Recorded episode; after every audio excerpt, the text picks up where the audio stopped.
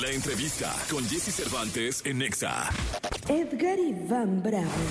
El próximo 29 de noviembre se conmemora el Día Nacional de la Lucha contra el Cáncer de Próstata, que es la primera causa de enfermedad y muerte masculina en México, cobrando la vida de alrededor de 7.000 personas anualmente. Para hablar sobre prevención y cuidados de este padecimiento, hoy aquí en Jesse Cervantes, Cenexa, el doctor Edgar Iván Bravo. El doctor Edgar Iván Bravo, urólogo y urólogo oncólogo. Bienvenido a este programa. Muchísimas gracias, gracias Jesse. Oye, eh, doctor, el próximo, y, y esto es algo que, que quiero poner sobre la mesa porque son de las cosas que uno cree que nunca le van a pasar, que le presta mucho cuidado, muy poco cuidado más bien, y muy poca atención. Y hasta que ya estás en, el, la etapa en la que ya no hay para atrás, dices, ching, ¿cómo no lo hice? ¿Y ¿Cómo no me hice el estudio? Y la, la, la. No, el próximo miércoles es una fecha importante y yo quiero poner sobre la mesa este asunto del cáncer de próstata. ¿Qué es, eh, doctor, el cáncer de próstata? Normalmente el cáncer de próstata es, es un tumor de origen maligno que, que se origina justamente en la, en la glándula prostática y normalmente se va a caracterizar por el crecimiento anormal de las células propias de la, de la, de la glándula prostática y eso va a empezar a generar problemas, problemas en etapas muy avanzadas, desde problemas para orinar hasta lesiones en los huesos y toda esta situación. Eh, ¿Hay una forma de prevenir? Sí, creo que, creo que la forma de prevenir siempre va a ser la revisión. Creo que la revisión a partir de los 40 años tom- toma muchísima relevancia en todos los hombres.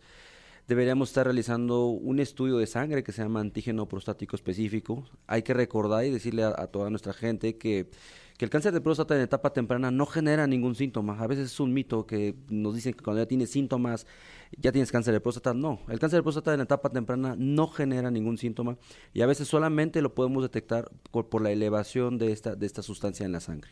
O sea que de origen no hay que hacer eh, algún estudio especial que no sea este de sangre. Sí, de hecho, de hecho parte inicial es, es el- la, la- la toma de la muestra de, de la, de- de la sangre, revisar los niveles de este estudio y dependiendo de esos niveles ya procede alguna revisión adicional. ¿Cuál es la revisión adicional? ¿Cuál es la- la revisión que hay que hacerse para que estemos tranquilos y conscientes?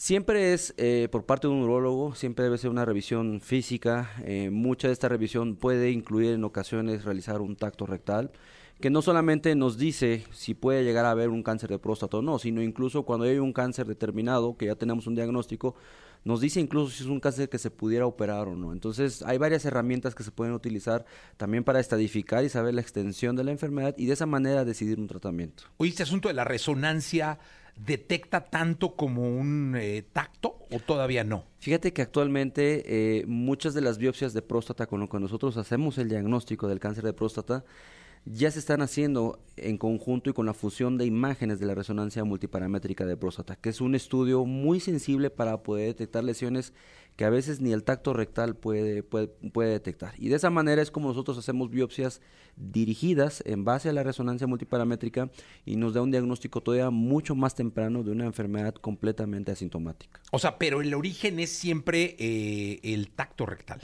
Sí, sí, el, el tacto rectal es una, es una base, es una base fundamental dentro, dentro, dentro de la exploración física, dentro de la consulta urológica. Que te voy a decir una cosa, ¿eh? aunque no lo crean, hay muchos hombres que no se hacen este estudio por no hacerse eh, eh, este paso, este proceso del tacto rectal y recurren a lo que sea, ¿eh? al, al estudio este de sangre, a la resonancia magnética, o sea, lo que sea, eh, pues, pues es una costumbre cultural absurda, pero aunque no lo crean, muchos hombres no llegan a hacerse este eh, estudio por, no sé, cuestión cultural o de, no sé, algo que tengan ellos, ¿no?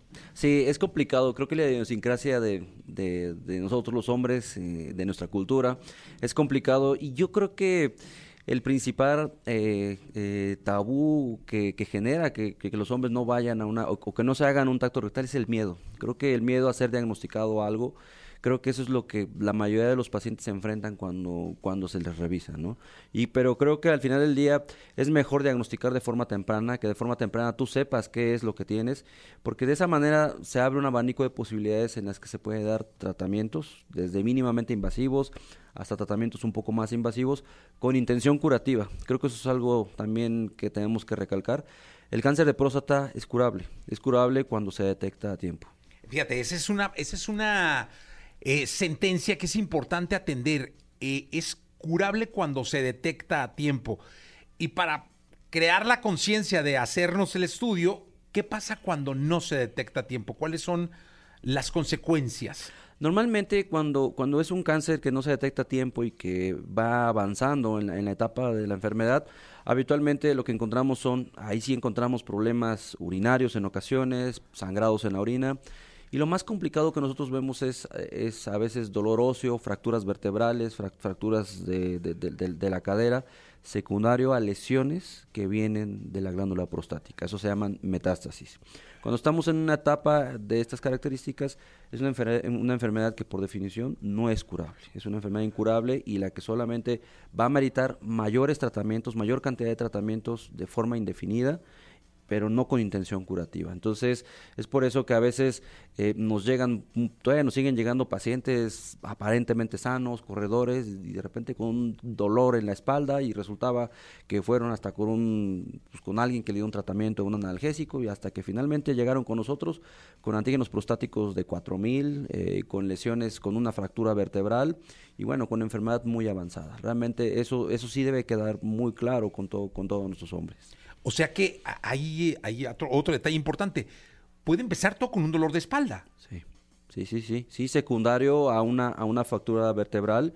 Incluso pues, son pacientes que incluso existe el riesgo que, que, que puedan dejar de caminar tan solo por una lesión eh, secundaria a, a, la enfermedad prostática. ¡Wow! O sea, chequen el, el, el pues, todo lo que puede pasar, todas las consecuencias que puede traer el solo no hacerte a tiempo un estudio eh, por miedo, por pena, por lo que sea, porque a veces son cuestiones verdaderamente absurdas, ¿no? Eh, el, no el no atenderte a tiempo a algo que puede ser, pues cuando se detecta tiempo me imagino que es solucionable, ¿no? Sí, normalmente cuando se detecta tiempo, eh, muchos de los tratamientos a los que se enfocan son desde tratamientos eh, radicales, nosotros lo llamamos así, que es la prostatectomía, que es quitar la glándula prostática para poder obtener el grado de curación de la enfermedad. Y existe ahorita una, una, nueva tendencia de nuevas terapias, se llaman terapias ablativas, en las que se trata únicamente de congelar el foco, el foco del tumor del, de la próstata. Eh, para ciertos pacientes, para ciertas características de pacientes que son diagnosticados de forma temprana, las ablaciones con, con, con, con el hielo, con congelación, puede ser una opción muy viable también para controlar la, la, la, enfermedad. Y esto es un tratamiento mínimamente invasivo que amerita nada más un día de hospitalización y al día siguiente te puedes ir a casa. Eh, dime una cosa, el sistema de, que eso sí, eh, eh, Edgar, doctor, necesito, no sé cómo estés al respecto, pero hay, una forma de hacértelo sin que tenga que ser, o sea, el sistema de salud público te, te, da las facilidades de hacerte este estudio? Sí, afortunadamente ya la mayoría de las instituciones públicas ya de, deben, cuentan eh, con resonancia multiparamétrica de próstata.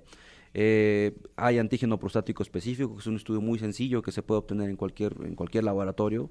Y bueno, la verdad es que siempre que un paciente va a ser sometido a una biopsia de próstata, idealmente debería ser previo eh, una, resonancia multiparamétrica de próstata. Esto ha venido a cambiar los diagnósticos que seamos de manera más temprana y de hecho ya es la recomendación a nivel, a nivel mundial. Esto cambió hace tres años. Entonces, ya teóricamente todos los urólogos cuando vamos a hacer una biopsia de próstata sí deberíamos pensar y recomendar antes una resonancia multiparamétrica para poder tener eh, mayor definición y un diagnóstico más temprano. Y bueno, pues está claro que los sistemas de salud pública también eh, te lo pueden hacer. O sea, no hay pretextos, ¿no? Sí, la verdad es que ya, ya, ya la mayoría de las instituciones públicas cuentan con ese tipo, con, con esos estudios y creo que sería lo, lo, lo, recomendado y creo que siempre la revisión por, por un neurólogo siempre va a ser fundamental. Eh, doctor Edgar Iván Bravo Castro, te agradezco muchísimo que estés acá. Creo que es un tema que hay que tener sobre la mesa, sobre todo porque el miércoles es, un día en donde se pretende crear eh, un nivel importante de, valga la redundancia, conciencia para que vayamos y nos hagamos esta prueba. Eh, ¿Con qué reflexión nos dejas? Eh, creo que la reflexión más importante es que es el tumor más común en hombres, después eh, de- del melanoma, que es el cáncer de piel. Eh, sin embargo, creo que muchos de estos números están dados por la educación. No estamos educando a nuestros hombres. Las campañas de salud pública, desafortunadamente, creo que han olvidado un poco a la salud masculina. Y creo que es nuestra obligación como médicos, como parte de los medios, tratar de difundir esa información y hacerla llegar a todos los hombres a que se revisen. Creo que el cáncer de próstata es una enfermedad curable. Pues eh, muchísimas gracias eh, por estar acá con nosotros, por venir y ponerlo sobre la mesa y esperamos volver a platicar contigo. Muchísimas gracias. Gracias, eh, doctor, por estar con nosotros. 8 de la mañana, 52 minutos. Vámonos con la tela forcada.